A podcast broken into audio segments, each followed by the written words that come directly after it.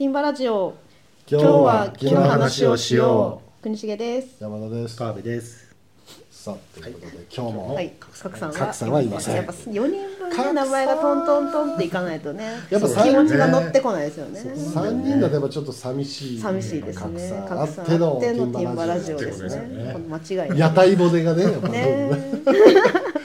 いないよいないせいでもちょっとなんかね締まりが悪いっていうかねねね、やっぱちょっとリズムがね。今回もぼんやりしないように頑張っていきたいと思います。集中してはいそうなんですけども、えー今日はですねテーマが、はい。えー木の家具、はい。ということで、はい第一弾ということで、第一弾。えーやっていきたいと思うんですけども、はい。えっ、と前僕自己紹介の時ちょっと言いましたけど僕あの、建築のせまあ一級建築士事務所なんで、まあ、建築の設計ももちろんやってるんですけど、家具のデザインを結構たくさんやってまして、まあ、あの商品開発みたいなのね、たくさんやってますんで、まあ、あの今日は木の家具のまあなんですかねプロローグというか、まあ、ちょっと木の家具のまあちょっとこんなんだよというのをはい。説明して、まあだんなん第何弾まで続くか分かりませんけど、ちょっとデザインだったり、はい。なんだったりいろいろ木の家具の話はいろいろあると思うので、うん。まあ、今日は1回目ということで、はいなんで今までやんなかったんだという。確かに。もう二十何回やってまだ家具の話まともにしてないこれこそね、むしろね。最初の方にやってもよかった。ということでですね。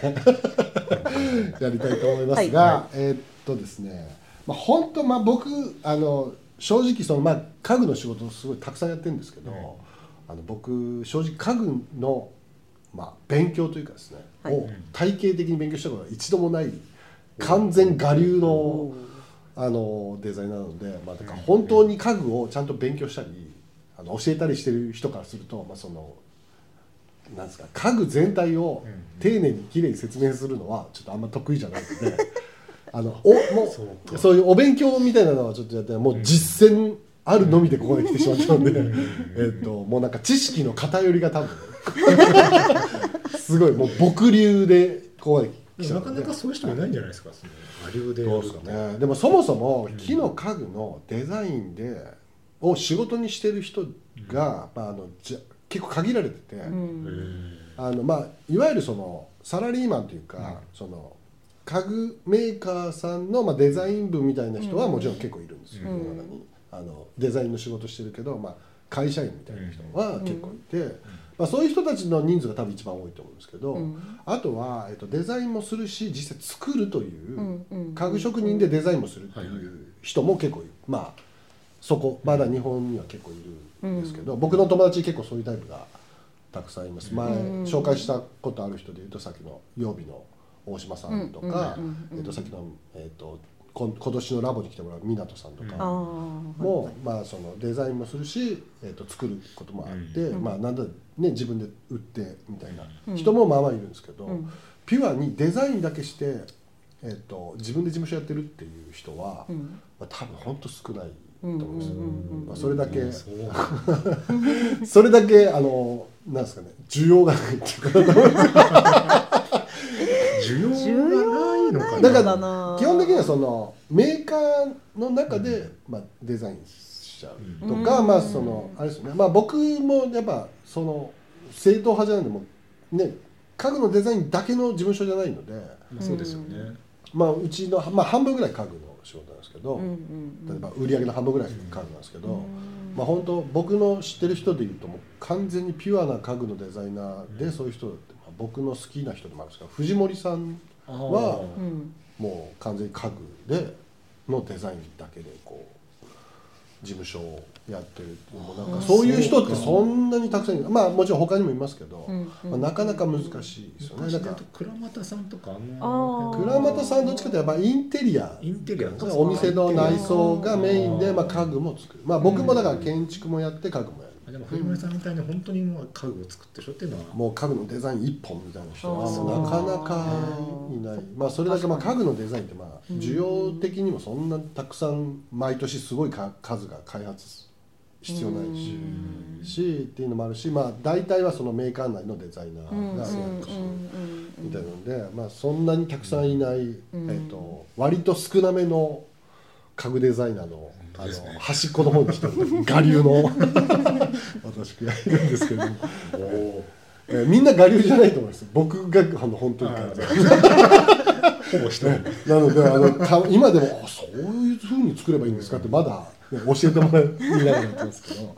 なので、えっとどこまで教えるみたいな感じではちょっと教えられませんけど、まああの本当に簡単なところで言うと、まあ、木の家具が、まあ、どのぐらいの年代からどういうふうに作られてきたのを本当ざっくりちょっとだけ言いますと、まあ、もちろん家具ってもね生活の中に昔から必要なので、うん。あるねこうせ人間の生活がこうだんだんあの建物を作ってみたいと同じぐらいのタイミングで作られてますけど、えっと主にそのちゃんとデザインしてある、ね、座れればいいとかじゃなくて、まあ、デザインしてあるっていうのでいうと、まあ、僕の知る限りでいうとこの15世紀とかの、うん。まあ、ルネサンスとかバロックの時にはもうデザインしましたよっていう家具がこう作られ始めてるんですけど、まあ、この時代は、まあ、言ったらもう貴族のためのねうん。お金持ちしかデザインされた家具は作ってないっていうね、あの庶民の家具はもうなんか座れればいいみたいなことなんでしょうね。まあ少なくともまああの残ってないっていうことかもしれませんけど、うんまあそういう時代があってで、えっと18世産業革命の頃にやっぱりこう、庶民にこう、ねのためにも家具を作りましょうという時代が、まあ、18世紀ぐらいからこれで工業化がせ成功して安くなったってことですかねそれやっぱり庶民がもうちょっとこう生活が豊かになってくるってことなんですかね、うんわかんないですけど、まあその本当の原因はわかんないですけど、やっぱりこう、えー、と産業革命の頃からこうみんなのこう建築事情も良くなってると思いますし、うん。その家具もあの庶民のための家具がだんだん生まれてくるという時代がね。うん。であの一番まあ分かりやすいのはこのウィンザーチェアとかが、うん。まあ、より、ね、庶民代表みたいなのなんですけど、こういうのが生まれたりしてくる時代が。ねこの頃なんですね。このまま温度産業革命の頃にこういうのがだんだんできてきて、うん。みんながこうちょっとね庶民もデザインされた家具にだんだんこう使い始める時代が来ますよね、もうめちゃめちゃざっくりしますけどね。まあでもなんかね、うん。あのどのやっぱ家具ってどういうもんだったっていうので言うと、うん。まあこれはまあデザイン主にこれデザインの話なのであるんですけど、で20世紀に入るともうみんなも今知ってるようなのが結構どんどん出てきてというので、まあふわっとあの何人か説明しますけどこれヤコブセンのね、うん。アントチェアとか。これ年代が結構面白くて、うん。これ1950年代、うんうんうんこれいわゆる第二次世界大戦の後あーなんだよね。というぐらいに結構もうこの50年代がもう名作がもうすごいいっぱい出た時代でして、まあデンマークの人ですかねヤコブセン。うん。まあ、あの超有名な家具デザイナー。今でも家具デザイナーですよみんな憧れるうん。ヤコブセンね、これ使っねか今でもおしゃれなカフェにもちろんうんうん。ね、そう置かれ続ける。うちの事務所にもあります。よね時代を超えた、ん。あの名作ですけど、まあ、こういうのが生まれ始めます。例えばあとはウェグナーのこうワイチェアとかね。これも50年。これもでも1950年でしょ？これまあ49年です。けど、まあ、ほぼ1950年ぐらいからこういう名作が今でいうみんながね座っている名作がバンバン生まれるというね。であのウェグナーもデンマークでしょ、ねこうデンマークすげえんじゃないかうんうんはいで、えー、とこの辺ね、えー、とアールトとかね、うん。アールトはまあ家具だけ作ってたわけではないですけど、まあ、いろんな、ね、あの建築家でもあったみたいな人ですけど、うん。それはい。1930年。そうですね。あのそうですね。これの面白いのはこうねあの曲げ木使ってると1930年代にね、ですけどねここちょっと30年代古くないんですけど、まあ、やっぱりこういう人もいます、で、えー、とこういう1950年ぐらいに北欧系の、まあ、名作がたくさん生まれてそれがまあ今でも、まあ、木の家具のなんですか、ね、ベースになってるようなですね、うんデザインね。でも今ももちろん人気ありますし、ね、た結構まあまあの値段しますけど結構ね みんな買います。毎年上がってってますよね最近。はい。うん。でまあこんなそんなこんなでだんだん現代に近づいてきますけど日本でどうかまあ日本もこれ歴史じゃなくてまあ今の話になっちゃうんですけど日本で言うとまあこれねあえてメーカー名はうんあの言いませんけど、えーとまあ、デザイン系の家具メーカー、うん。ね、ちょっとデザインスタイリッシュだなっていう家具木の家具を作るメーカーもありますしこれねクラフト系曲げ木が得意とか、うんそうですね。うんこうなんかこの職人の技術をなんかこう継承してるタイプのメーカーもあうるんですね。えーと割とこうやっぱ見ると岐阜とかね山形とか、うん。あの森林が豊かなところにこう結構ありますけど。ねはいとかまああとは僕これは僕の、うん。まあ、友達がやってるのでこれは会社名普通に言ってもいいかなと思うんですけど、うん。石巻高校、石巻うんうんうんこれはあの東日本大震災の復興のワークショップみたいなのを、うんうん。でをやってボランティア活動がこうそのまま会社になったというね、うん稀有な、うんでまあ DIY の面白さと、まあ、デザインがこううん融合したこうやってますけど、この石石実はもう僕この石巻工房やってる芦沢さんっていうあ芦沢さん知ってます芦沢さん僕ね本当ね何年前かな。25年前ぐらいとかに、まあ、20僕も芦沢さんも何20代だった時にまだ独立するかしないかぐらいの時に、うん。すでに僕とあと、まあ、他にも何かいたんですけどあの日曜大工同好会っていうあだから今で今で言うワークショップとか DIY とかって言われるやつのをなんかそれその時代が来るなとかって言ってあのまず俺らがやんないとなとかって言ってその大工さんのとこ行って教えてもらったりとか鉄工所に行って溶接したりとか を芦田君とやってたんですよ。へでその時はこんなことになると思ってないですけど、うん。僕はよくわかんないワークショップいっぱいやって、そのまま石巻工房を作るというね20年ぐらい経つとこの すげえな。ここまで持ってくんだあの日曜大工同好会ってことですけど。まあそんな感じですけどね、まあ、あとは、えー、と国産材をなんかこうなんとかしたいというね、うん。地元のうん。材みたいなタイプでいうと、まあ、僕の友達のねこのも曜日の曜日はもうその西粟倉の木材でこうん。う家具を作っていく、このさっき出てきたねウィンザーチェアここ家事務所にこの僕の今うんうん。うんまさに座ってるこれヒノキウィンザーチェアね糸白ってやつですけど、ー糸白はい、これももしあれだったらちょっと後で僕のとこ座ってもらって。これでもなかなかのうんうんハイスペックな感じですけどうんこれねこれあのこれが前でもここで言ってないかな。あのすごい面白いのはこれウィンザーチェア、ねウィンザーチェアってもうその今まで貴族の椅子だったものを、もう最初に庶民の、ねデザインされた椅子を作ったと言われているのがウィンザーチェアなんですけど、でウィンザーチェアってまあイギリスで生まれてるんですけど、イギリスでウィンザーチェアって結構その広葉樹で作ってるから、うん。まあ、結構ごついんですよ。重いっていうかね。で,、えー、とでも強度がね出やすいと、で、えー、と大島さんがこれをヒノキでやんなきゃいけないと、うん。まあ、その西粟倉の木ヒノキだから。ヒノキでじ世界で初めてウィンザーチェアを作った。うん。多分ね、へまあ、ヒノキってそもそも、えー、と生育生育し生育してる箇所が めっちゃ狭いから、うん。日本と韓国と台湾とぐらいしか世界でヒノキが事実上ないんですよ、うん。まあ、めちゃめちゃー狭いんですよ。へだからまあもう当然ねヨーロッパの人はヒノキ使えないっていうかね。うん。ないから、まあ、誰もウィンザーチェア作ろうとしてなかったんですけど、やったらヒノキがめちゃめちゃ軽い、まあ、弱いという弱点を大島さんが解消するのにものすごい、ね、物語なんですけど、弱いから作れないだろうと言われてたのをなんとかして、うん。めちゃめちゃ軽いウィンザーチェアを作ったら、うん。なんか曜日に来たいあの欧米人が軽さに感動してこれが本当のウィンザーチェアだと言ったと、まあ、庶民のねうん。女の人でも持てる軽いウィンザーチェアうん。本当のウィンザーチェアができたとかいうぐらいの。ほだからまあすごい作るの難しいけど、もうできてみたらもう軽いからこれまでのウィンザーチェアと全然違う、うん。これの開発の時の話月一ラボで聞きました。ね、うん。めちゃめちゃ面白いです。よ、うん。でまあそうですよね。でまあそういう家具を作ってる人とかあとはワイスワイスという人も、うんとか、ね、もうあの日本のいろんな国産材を使ったいろんな家具をデザインして売ってまあうん。ここ結構ね外部のデザイナーの人もいますけど、こう国産材にこだわってこういうのを作ってると、ね、この榎本さんも僕知り合いですけど榎本さんも結構この、なかなか難しい国産あの針葉樹でこれ作るの結構難しいですけど、うん。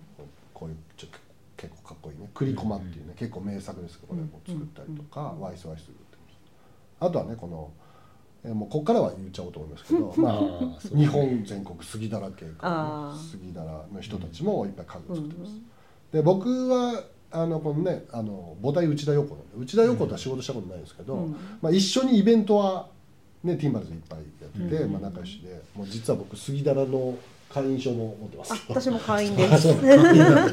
あの木の木の会員証が届くんですよ、ね、会員証がね、うん。日本あ全国杉田らクラブね、うん。はいえーティンバライあ会員ですか？会員です。あじゃあ2人目ですね。ティンバライズで僕1人目の会員です。私学生の時あいつだったかな？すごい前に入会したので。あそんなが学生でも入れるあうん別にただ入りますって言うだけですよね。あそうです手挙げるだけ、はい、手挙げるだけ。無料で、ですって言うだけです。メール送ったら、あの入れてくれます。さメール送ったら3年後ぐらいにこれがそう届きますねこれがねあのそのまとめて生産してるからあのすぐには届かないですよっていう連絡だけ来てあ全然いいですっていう感じで。はいはい、でそうですね。まあ今最近はもうそうでもないですけど、まあ、一時期、ティンバライズと杉田らで全面戦争みたいなね、プロレスみたいなやつ。えあのなんかちょっとライバルライバルチームとしてのそうなんだ。いやそんなことないですけど。一緒に一緒に飲み会散々やってるんですよね。あー飲み会一緒にそうね。どあのそういうのね。どっちが悪役レストランか知りませんけども はい。まあでもなんかちょっとね一緒にやったりもしてますし、まあこういう。まあどまああの家具とかもねやってますけど、まあそのイベントやったりとか、ん。その普及活動も杉田がやって。て、そうですね。あの築地ラボにもね 来てもらってますけど、ゲストもうそんなばっかですね。はいで、えーそうですね。あとはあとはまあちょっとこあの第2弾以降に細かい家具の話しようと思いますけど、うん。僕がそのね今日この事務所にもありますけどこの伊藤木さんといっぱい仕事をしてまして、商品開発をね、でもちろんそ他の会社さんもいっぱいやってるんですけど、まあ、伊藤木さんが結構有名な会社で、まあうんとまあ、その中でもまあ国産材に結構力を入れていて、まあ、さっきの内田横と伊藤木さんは結構大きい家具メーカーの中ではかなり国産材を推しているというか、でもデザインしてる個数も結構多いですし、頑張ってるんですけど、まあ、その中の、えー、とこの国産材のこうブランドとしてエコニファっていうブランドがありまして、これのここの仕事を僕が結構たくさんやらせてもらっていてまああのいろいろやりましたよっていう話はまたやるとして、まあ、これがエコとコニファーっていう針葉樹がかかってエコニファーなんですけど、ここでまあなんか家具をいろいろやってますよっていうので、まあ、ちょっとこういうのとか見てもらってますけどオフィス内パあーテーション。そうですね。まあこれそうです。でまあこれはちょっとまたあの詳しくは次回うん。しようと思ってますけど、まあいろんなもういろんなシリーズをやらせてもらって、うん。まあちょっと気になる人は伊藤記で僕の名前を検索してもらったら商品がいっぱい出てきますけれども今日はこの中でも一個だけちょっと詳しく紹介しようと思うのは、えー、と今、えー川川辺さんが座っているはい。あこれ？はい、これクルビスっていう。はいはいこれをちょっと今日ね、はい。あの一個いろんな名作の家具があの今までちょ,、ちょっと紹介しましたけど、はい。えーそれと並び立つ名作としてですね。あ の僕のデザインしました。クルビス。クルビスですね。えっ、と大体ティンバラジオの収録の時は川辺さんがクルビスに座ってる僕そうです。ね ね、わざわざ普通の椅子をが置いてあるのにどけてクルビスに変えてね。そうそう。これ音がしなくていいんです。よああ確かに。ね。音しそうな雰囲気ですけどね、うん全然しない、うんうんうん。クルビス。まあクルビスの写真はちょっとツイッターにちょっとね、はい。あげようと思いますけどこれこれまあね座るとびっくりしますよね、うんそうですねうん。うんこれが難しいのは写真を見てもわからない。動画座からな 動画動画アップしますか？動動画アップしていい動画あるから、これがですね、まあ、木のあの木だけでできているのにぐにゃぐにゃ柔らかいというですねねええー摩話だけ訶摩訶不聞いてると思議な全然わかんないだろうね話だけ聞いてると全然 木だけどぐにゃぐにゃわかるそうなんだそうですよね。これだから写真見てもわかるんですよね。あこれはだからあのでもちょっと可愛いのは可愛くーねでしょかわいい。うん。これね僕の今までやった商品開発の中でもなんかこう成功したね、うん。あのそうそう人気もあるし、まあ、売り上げも上がってるし、うんそのうんうん。みんなが面白いって言ってくれるみたいなので言うと、うん。もうこれは名作の一つと言ってももうねうん。過言ではない。この、ね、大島さんの「糸代と並び立つ現代の,、えーのね針葉樹名作としてですね。これ面白いですよね、座り方の感じが、これでも類似品ないですからね 多分ね。類似品大変なんじゃないですか作るの。類似品つまりなんかこう4本のあの足で座面があって背もたれがあってみたいなのと全く違う、うん。そうですね。まあ椅子といってもこれはまああれですよね。スツールと呼ばれるやつですね。背もたれがない背もたれがないんでですす、ツールですね、でまあ動画を見た人には伝わるかもしれませんけど、うん。まあ、とにかく座るととにかくぐにゃぐにゃしてします。ねだからまああの一番近い座り心地は何ですかね。まあバランスボールとかいう人そうもいますよねバランスボールっぽかった最初は。はっていう表現をする時もありますけど,、これなんかねまあこう蛇行するぐにゃぐにゃした感じですけど、これまあ木のバネの構造みたいうんなのでやってます、でえっ、と僕まあこれ僕一人っていうよりもこの秋田県立大の足立さんっていう人と一緒に、まああのね伊藤木と、あの僕とっていうので開発したんですけど、このまあ主にこれをあのこういうの作ると面白いんじゃないっていう素案はこの足立さんにがもともと持っていて、うんうんうんうん足立さんもね月一でも来てますけども、ね。あのそのうち 今年は来ませんで去年はね。来てるあ YouTube にはまたインタあビューそうですね。足立さんのインタビューもこれからね、はいうん。出ますけど。足立さんも本当僕ティンバラーズ始める前からちょっと。足立さんはどういう方なんですか？足立さんは、えーとまあ、材料学みたいな人ですね、う木材の材料の、をどうするかみたいな話で、もうなかなかもうやってることはもう多岐にわたるんですけどでもなんかそのすごいもう研究者の中では面白がるタイプっていうか、うん。変なのをやりたいっていうね、うん。みんなが硬い木の話をみんなねその当時強度を上げようみたいなみんなするんですけど、こうなんかね腐らないとかもう強い方みんな行くの、だったら柔らかいやつで出すみたいなね。なるほど。あなんとなくみんながみんながやってるその研究をやるでそんで柔らかい木それでをこういう感じなんだね。柔らかい木をとりあえず作ってみましたみたいな何種類か柔らかい木をこう作ってみましたみたいなのがあってその中でまあこのこれをがこう椅子になるでもこれ程よいですよね。これ持ってなかったらもう座れないですもんね。あーうそうなんですよ。でもこれのねでまあもちろん足立さんとは会ったのどうか。ってまあ2008年本当ティンバルズ始める始めないぐらいに最初に会ってでこんなんやってんすよどうですか？とかってそれ面白いからちょっと僕やっていいですか？みたいなデザインしてみてもいいですか？みたいなんであのいろいろやっててこの開発秘話としてこれをじゃあやろうってなって家具として販売するぞってなってから、まあ、発売まで5年かかりました。5年。これまあここんなこと言っちゃうんですけど結構ねちっちゃい普通の椅子だから、うんこれもこれ図面描くのなんてもう1時間で描けますよ。あ分かってたらねそうなるって。答えを知ってたら1時間だ期待してたうんうん。けどこれほら誰もこんな椅子作ったことないからそうですよね。もう要は、えっとここの溝の幅何種類作ったかね。うわ。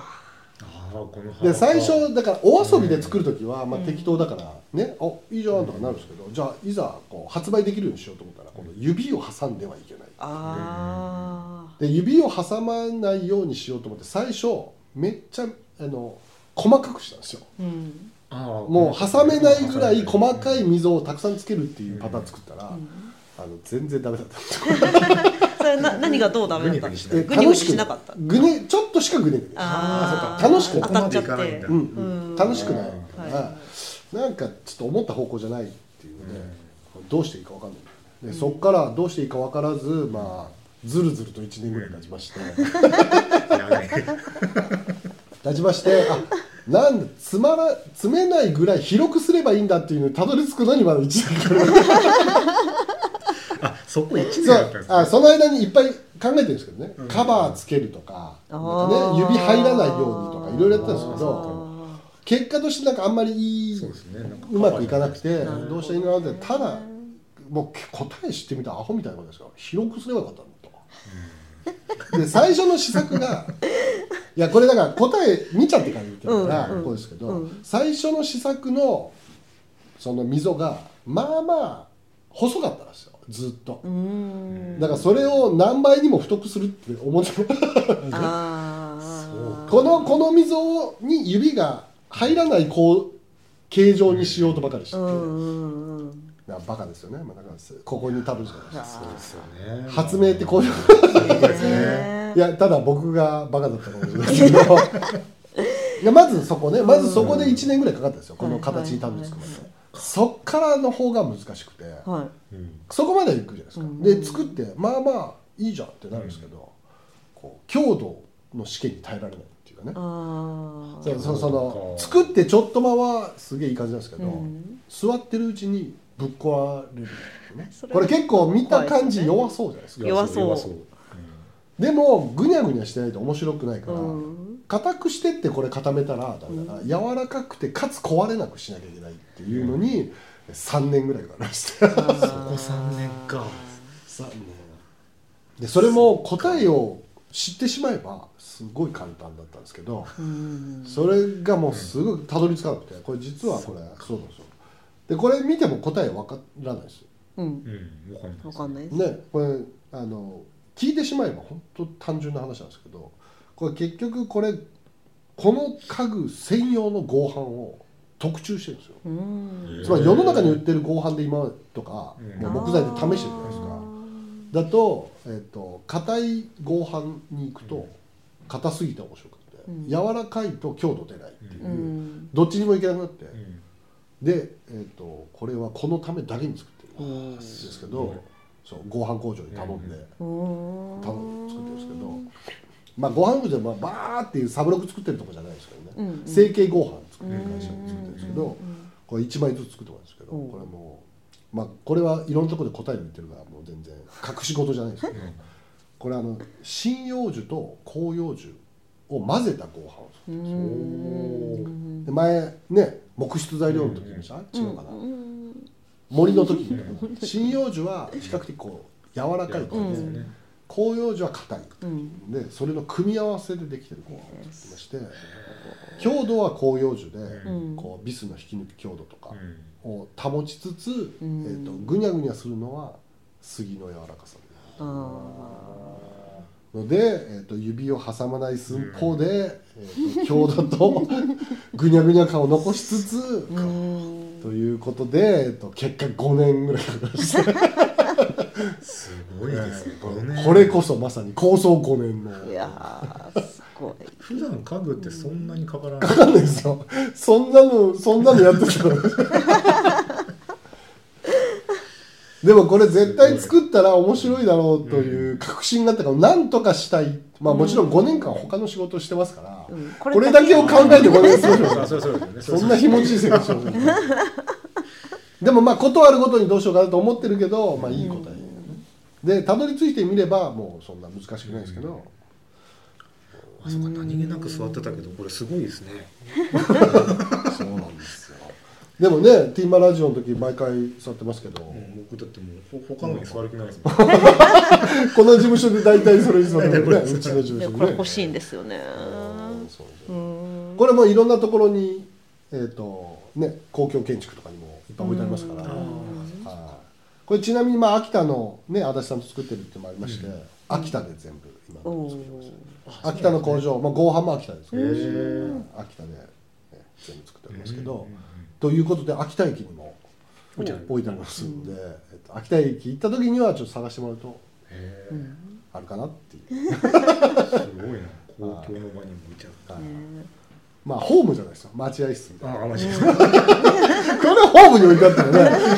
だおかしいんじゃないかな秋田みたいな感じですから待合室。間違いですはいということで。まあ今日はまあプロローグなんで今日はこのぐらいにして、えーっとね次はまあ木の家具掘り下げてってもいいんですけど、ちょっと木の家具の第2弾は、はい。僕あの実はあのやっぱですねさっき我流って言ってましたけど、うん。あの僕がもうよりレアなところをやってるんですけど、まあ、建築と家具の中間領域みたいな仕事を僕はたくさんやるおんでー木造建築でもなければ、うん。ね、椅子とかテーブルとかの家具でもない、うん。どっちでもない。うん。割とこうね木材ならではみたいなうん。中間領域で結構いろんなものを作ってるんで、まあ、次は建築と家具の間っていう話をしようかなと思うんですけど。それは面白そう。という予告をしつつ 今日は終わりにしたいと思いますけど、はということで今日は木の家具の話、はい。第1弾。第一弾。第2弾はいつなるか分かりませんが、まあ第何弾かわかんないけど最終的に DIY とかの話もしたいですね木の家具。の DIY あそうですね、う。ん。そっちありますよね、はい。ワークショップだね。ね。ということで、はい、ということで、はい。この後は川辺さん。あそうですね。はい、はい。よろしくお願いします。よろしくお願いします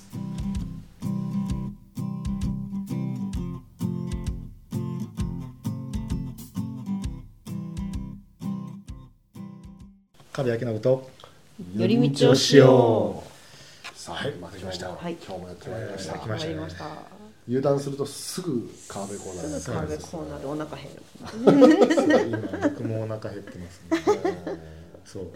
そんな中またもう美味しいものシリーズじゃないでしょうね。大好きなおにぎりです。おにぎりね。あー大好き。おーなるほど嫌いな人いないですよもうね大好き。そうなかなかおにぎり俺ちょっと食べられないんでっていう人に会ったことないです確かに。中身を選ぶことはあってまあそうですねそうそうそうそう。この具は嫌だっていう人はいてもおにぎり全体が嫌だっていう人にはなかなか確かに。おにぎり食わないって人はいないですよそうおにぎりって最近ね東京だとね有名なお店いっぱいあるじゃないですにかありますね。うんありますあります並ぶめちゃめちゃ並ぶ。並ぶね、そうですね、おにぎり屋さん増えましたよね。そう。確かに。でも確かにうまいでしょ。ああいうところで買うとうん。ね結構。うまいですよ。僕うん。朝食べたいんですよ。あああなるほどね。あ朝のイメージあるおにぎり。うん。わかりました朝と夜両方食べたいんですけど。もういつでもじゃないです。じかゃあずっとおにぎりで暮らしてるじゃないですか。おかしい。それぐらい僕ご飯と海苔が好きなんで。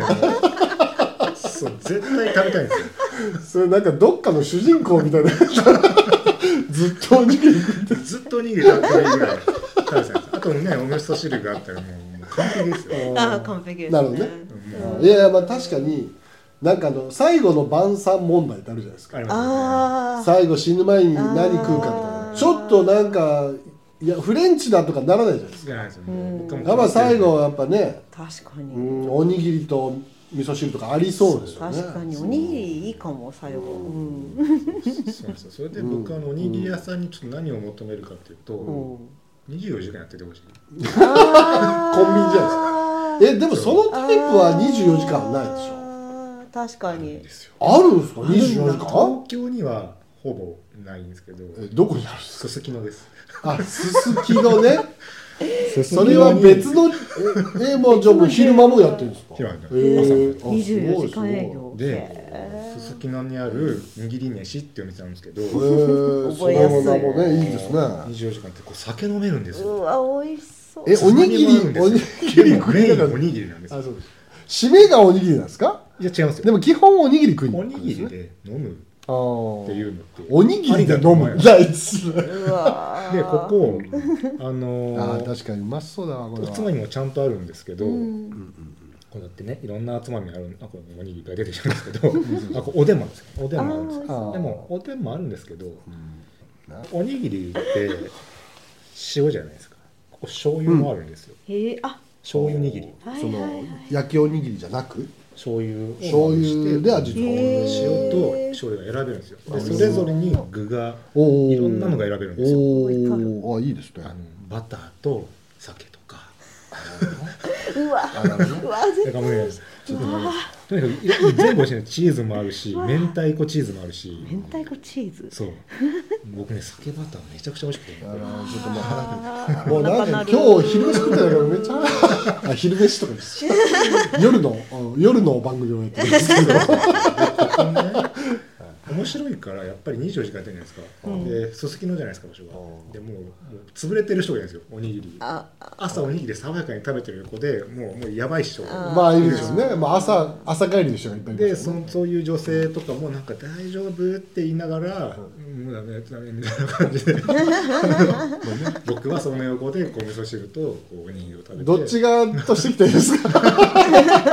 夜側の人と朝側の人がどっちで合流してる僕はあかの夜も行ったんですけど。あ夜も行き朝も行くんですね。あそう朝買って帰ろうかなと思ったんですけど、うんやっぱり行かなきゃと思って。あああのすすきの市場ってとこに入ってるんで、あー。の割とでもなんかおにぎりってもちろんなんかその作ってからお弁当とかね入れてう時間経っても結構うまいじゃないですか。うんうんうんだけどやっぱり握りたてやそう。パンうまいですよ。ね握りたてはやっぱうまいですよ。このなんなんですかね。ですか？なんねですかねやっぱうまいんですよなとあのこのやっぱこの握り方も僕ちょっと好きなんですよねこの。海苔の巻き方う。うんうん。うんいいですね。でごまですか？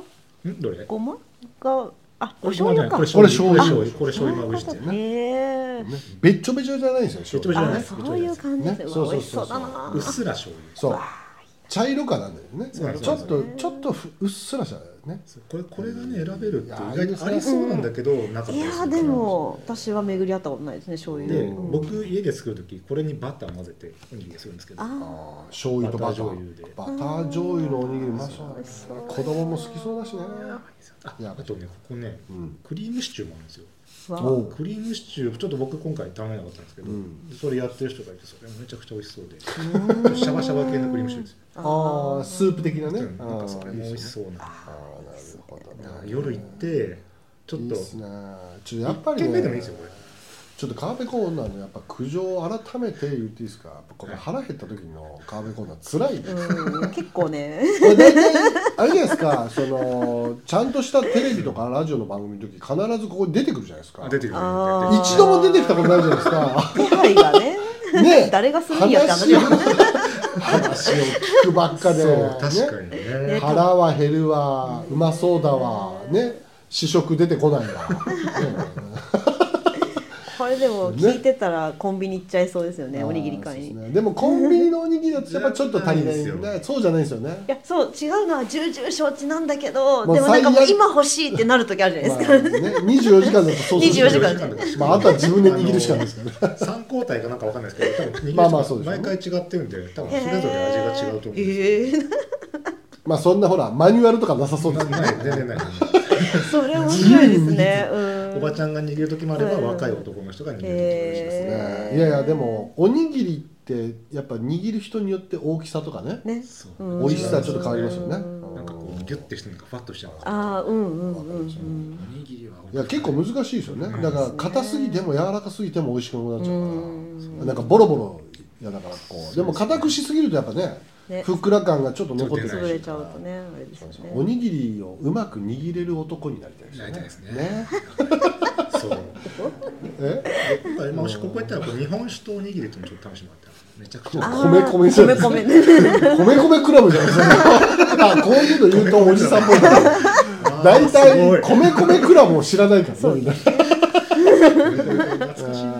しい米に米合わせる人なかなかいないですよね。そうでもね美味しいと思うんで具もちゃんとあるんでそうですねぜひちょっと行ってほしいああいいですね。ですね。でも本当行きたいですね。海鮮も美味しいけどまあちょっと。うんまあでも僕がすすきのに行く時はまあ夜側の人でしょうね。きっと飲んだ後に行くと思いますけどね。行きたいと思います。いやもうぜひ行ってほしい。はい。いいですね。あの握り飯ってお店なんでぜひちょっと行ってくださいありがとうございまありす。今日はがとうございます。握り飯ちょっと今日食いたくなりましたよね。そうです。はい。ぜひぜひはい。ありがとうございましたありがとうございました。ありがとうございました